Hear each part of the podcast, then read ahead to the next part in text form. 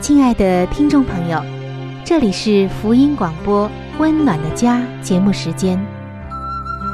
家是沙漠里的绿洲，是生活中的避风港。家是人生的驿站，家也是每个家庭成员的心理诊所。听众朋友，您拥有一个温暖的家吗？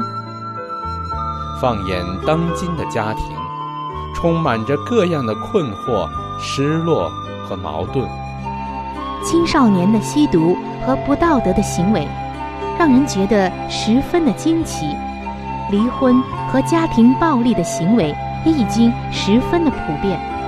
单亲家庭的数量也在与日俱增。这种种的问题，不禁使人在怀疑：家庭生活是否还能够继续下去呢？对每个人来说，家庭仍然可以是个安乐窝吗？温暖的家，与您携手探寻幸福家庭的泉源。温暖的家，带您进入关怀与爱的时间。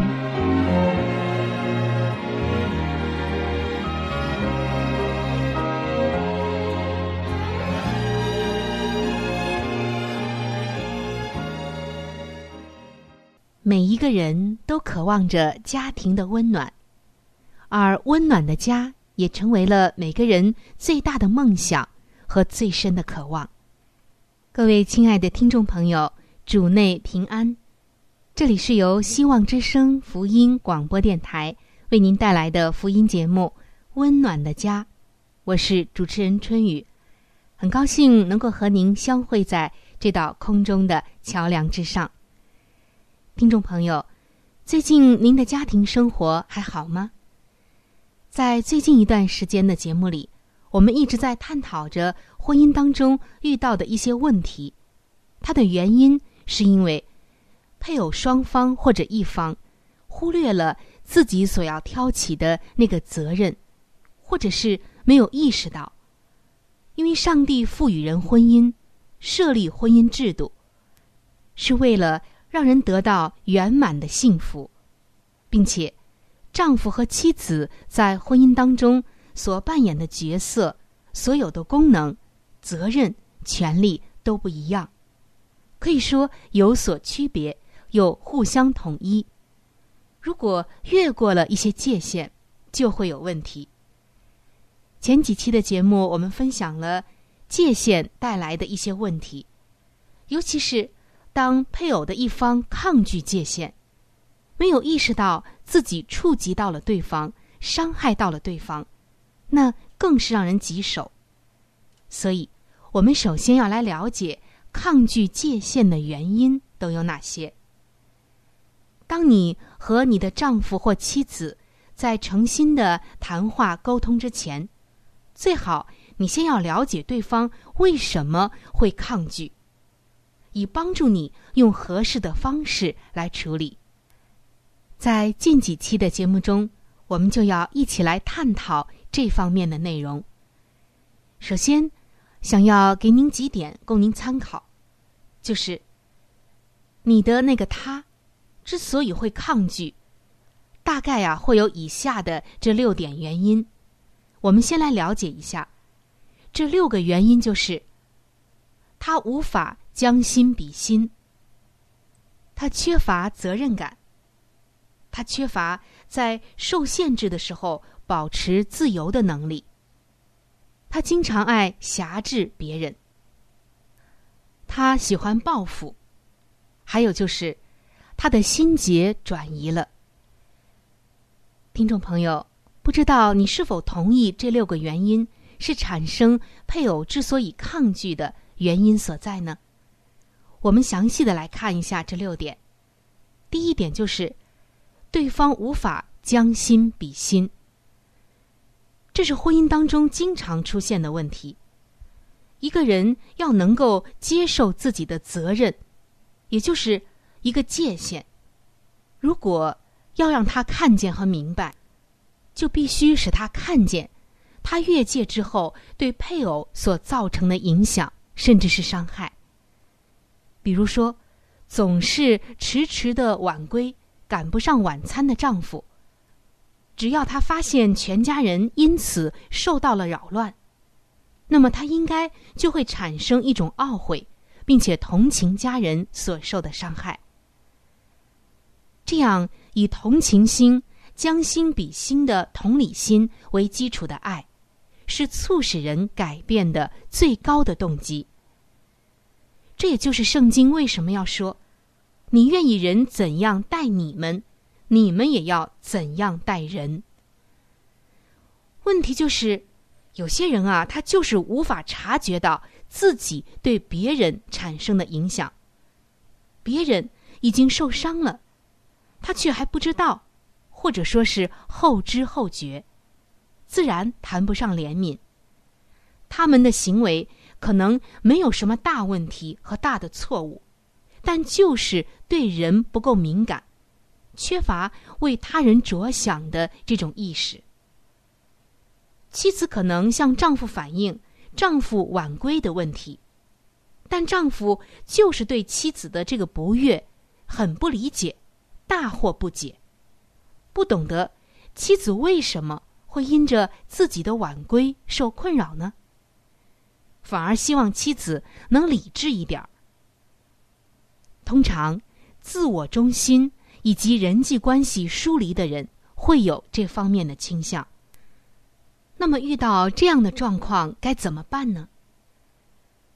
不妨像这样的配偶打开天窗说亮话，经常向他灌输人心的细微感觉以及待人接物的道理。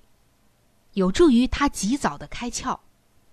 比如说，你可以这样对他说：“每当你一回到家，就直接的坐到电脑面前，这会让我感到很孤单。”或者说：“因为你总是晚归，我们的晚餐总是迟迟的推后。我想让孩子先吃吧，但又不知道你是否下一分钟就回来。”再说，孩子很渴望能和我们一起来用晚餐，他很想你的。等等等等，这样的坦白，对于还没有意识到影响伤害了家人的那一方配偶，或者说还没有开窍的那一方配偶来说，就好像发现了新大陆一样。他会发现，哦，原来。我竟然对家人造成了这样的影响，我真是没有意识到。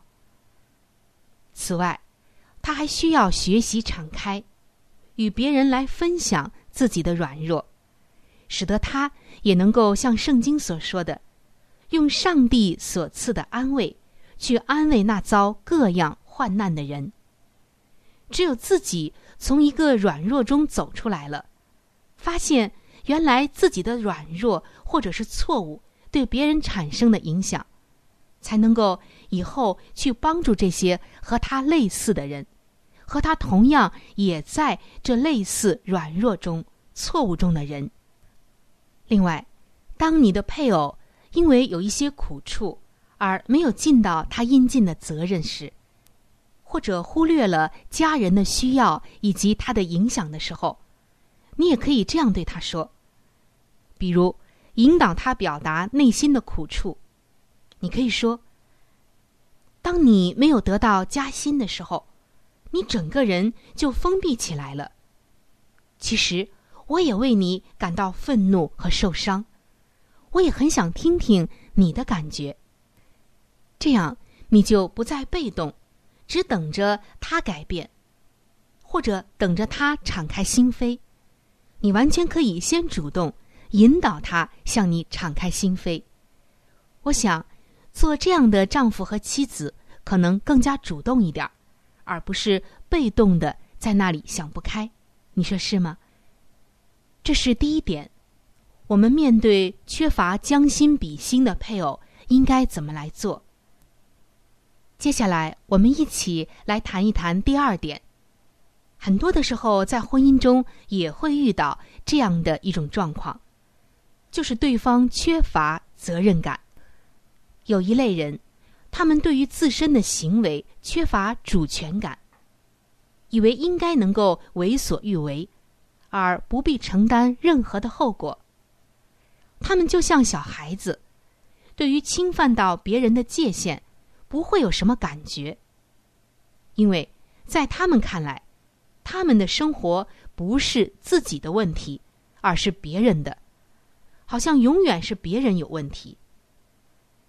其实，打开圣经，我们就可以看到，自从亚当夏娃以来，这一点就不断的在困扰着人，就是人们常常会说，或者是用行为在说：“不是我，是别人干的，这不是我的错，都是他才使我这样的，等等。”其实，我们原本就无法为自己的生活负责。必须在吃了许多的苦头之后，才逐渐的培养出这种能力，才知道，原本上帝要我们是另外的一番做法。不过，有一些人在父母朋友过度的保护之下，会跳过这个学习过程。但无论是现在还是过去，在逃避责任的配偶背后，必然。会有一位纵容者为他撑腰。比方说，丈夫或许是一位好好先生，但是由于缺乏界限的观念，而使他无法挑起养家糊口的这个责任，这个重担。他可能总是换工作，没有完成任务的自律能力，在哪里都干不长，无法看见成果。也无法在工作能力上成长和有所作为，而这一点会严重的威胁全家人的生活质量。然而，这样的人却反过来会怪罪老板或者同事以及其他的一些客观因素，自然无法从失败当中学习教训。所以，遇到这样的一类人，需要帮助他看出自己。才是问题的结症，也要为他好好的祷告。他的身边呢，也需要围绕一群意志坚定的人来扶持他，帮助他培养自制力与责任感。像查经小组，或者是专业的心理辅导、探访人员、婚姻辅导等等，都可以担任帮助他的这种角色。遇到缺乏责任感的配偶。可能会有一些辛苦，但是上帝的这些力量一定能够帮助你渡过难关的。听众朋友，今天由于时间的关系，我们只能够先分享这两个方面。在下一期的节目中，我们将会继续的来分享其他的一些方面，欢迎您能够到时收听。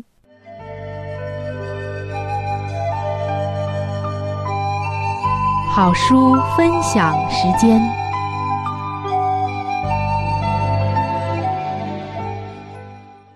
各位亲爱的听众朋友，各位亲爱的弟兄姐妹，您现在所收听的节目是由希望之声福音广播电台为您带来的福音类节目《温暖的家》，我是志鹏。现在是这个节目当中的一个小环节，叫做好书分享。在每一期的节目当中。我们都会和您分享一本非常好的书籍，这本书籍是和家庭有关系的。最近以来呢，我们和您分享的是宗教女作家华艾伦女士的一本著作，叫做《富林信徒的家庭》。这本书则告诉我们如何去建立一个家庭。亲爱的弟兄姐妹，亲爱的听众朋友，在我们每一个人进入学校的时候，我们都是在学习不同的知识。为要在以后的工作当中呢有一个更好的发展，那么在当今的学校当中，有哪一个学校能教导我们如何的来建立一个完美的家庭呢？我想是没有的。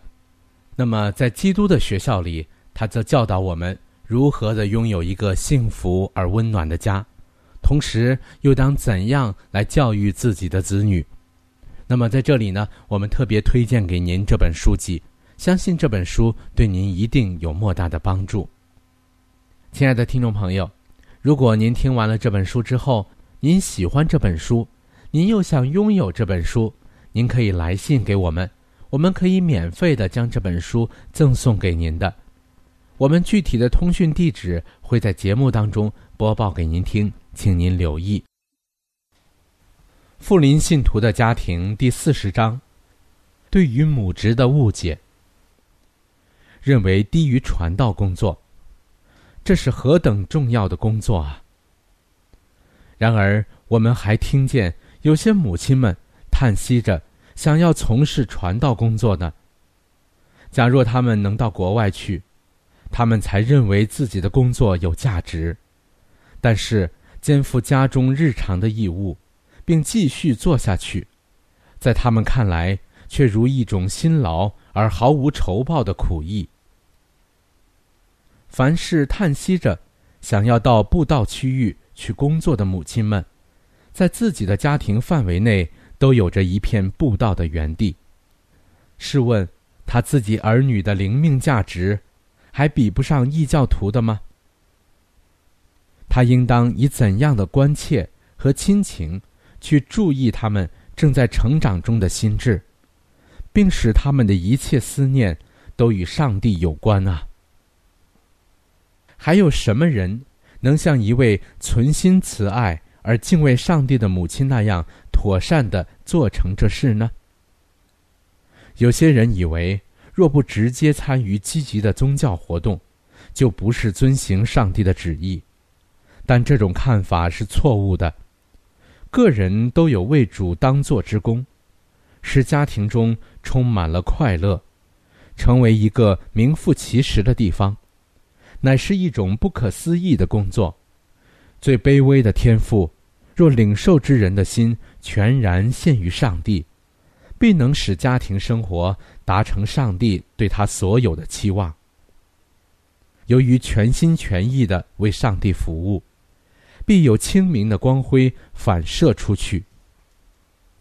人们若真诚的注意所听见的道，教养自己的儿女，怀着敬畏而不触犯上帝的心生活，那就是侍奉上帝，而且与牧师在讲台上的工作是不相上下的。凡乐意的从事自己之手所找到的工作，存着愉快的心情协助丈夫。吩咐重担，为上帝而教养儿女的妇女，就最高尚的意义而言，也都是传道人。宗教活动不应取代照顾家庭的义务。你若将身为妻子与母亲的义务置之不顾，而向主伸手求他赐予别的工作，你当知道他是不会自相矛盾。他必指示你在自己家中当尽的义务。你若以为有比这更伟大、更圣洁的工作要委托你，便是受了欺骗。由于在自己家中忠心的为那些与你最亲密的人服务，你也许就可以获得资格，配在更广大的园地中为基督工作。但你务须知道。凡疏忽自己家庭内的义务之人，就是还没有预备妥当去为别人的灵性服务。主并没有呼召你疏忽自己的家庭、丈夫和儿女，他从来没有这样做。你一刻也不要有这样的想法，以为上帝已托付你什么工作，使你必须与你珍贵无比的小群相离。不要任凭他们被不良的同伴所败坏，而对自己的母亲怀着刚硬的心。这乃是以一种完全错误的方式来发光了。你也是在使自己的儿女更难达成上帝对他们所有的期望，更难在最后获得天国了。上帝是照顾着他们的，而你若自称是他的儿女。就也应当照顾他们，在他们最幼小的时期，乃是为他们工作、警醒、祈祷，并助长他们每一良好倾向的时期。这样的工作必须继续不停的进行。或许有人邀请你参赴母亲会，缝纫团，借此做些布道工作。但是，若没有一位忠心而有见识的导师来照顾你的孩子，那么你的本分就要如此答复他们。主已分派给你另一种不能忽略的工作。你绝对无法在任何工作上忙碌过度而不致使你丧失资格。去从事那教养自己的小宝贝，令他们达成上帝对他们所有期望的工作。你既是与基督同工的，就有本分需陶冶并训练他们，带领他们到他的面前来。没有受过良好训练的孩子们。只畸形品格，多半应归咎于做母亲的人。母亲不应肩负任何迫使他忽略自己儿女的教会工作。母亲所能从事最有价值的工作，就是要慎防自己在教养儿女的事上有任何不完全之处。做母亲的，再没有比献上他的时间。去照顾那群仰赖他的教导和训练的孩子们，更能帮助教会的了。好了，亲爱的听众朋友，亲爱的弟兄姐妹，好书分享这个环节呢，我们今天就和您暂时的分享到这里。那如果您对这本书籍非常的感兴趣，希望得到这本书籍的话呢，请您来信告诉我们，我们会免费的将这本书送到您的手中的。来信请寄香港九龙中央邮政局信箱七一零三零号，你写“春雨收”就可以了。如果你给我们发电子邮件也是可以的，这样更快捷一些。我们的电邮地址是 c h u n y u 小老鼠 v o h c 点 c n。好了，亲爱的听众朋友，我们期待着您的来信。下面呢，我们将时间继续交给春雨姐妹。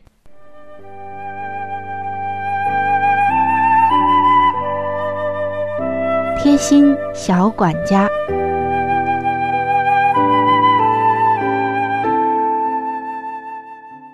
各位亲爱的听众朋友，欢迎来到贴心小管家的时间当中。主持人春雨正在这里恭候着您的光临。我们知道“贴心小管家”这个小栏目是非常的贴近我们的生活的，虽然说的都是生活中的一些小事儿，但却是每一个人、每一个家庭都离不开的。今天我们要来一起聊一聊定期整理家庭药箱的这件事儿。有关的研究显示出来，近百分之六十的家庭偶尔。或从来都不整理家庭的药箱，其中超过百分之二十的家庭从来都不注意过期药物的问题处理。而专家们就告诉我们，家庭药箱每三到六个月就要清理一次，主要是要清理超过有效期或者是发生变质的药品。如果药品没有过期，但包装有破损，最好也要丢掉。如果我们没有定期的整理家庭药箱，当真正要用到一些药品的时候，我们可能急着去吃需要吃的这个药物，忽略了看它的保质期，这样吃下了过期的药物会对身体有害处，不但不治病，还会导致其他的一些麻烦。再有，像没有过期但包装破损的药物，在卫生方面已经不安全了。同时，离开了规范的包装，它的保质期可能也大大的缩短。最好呢，能够将它丢掉。所以，为了您和家人的健康，我们一定要定期的来清理自己家庭的药箱。在这里。我要再一次的提醒您，最好三到六个月就清理一次。好的，听众朋友，今天的贴心小管家就到这儿。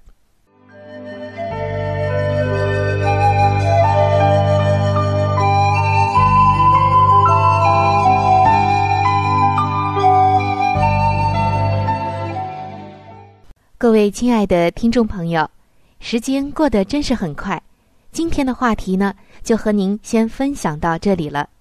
如果您对于家庭，或者是有关于家庭的话题，有着什么样的问题、想法与建议，或者是一些美好的经验与见证，春雨在这里是非常的欢迎你能够写信或者是发电邮给我。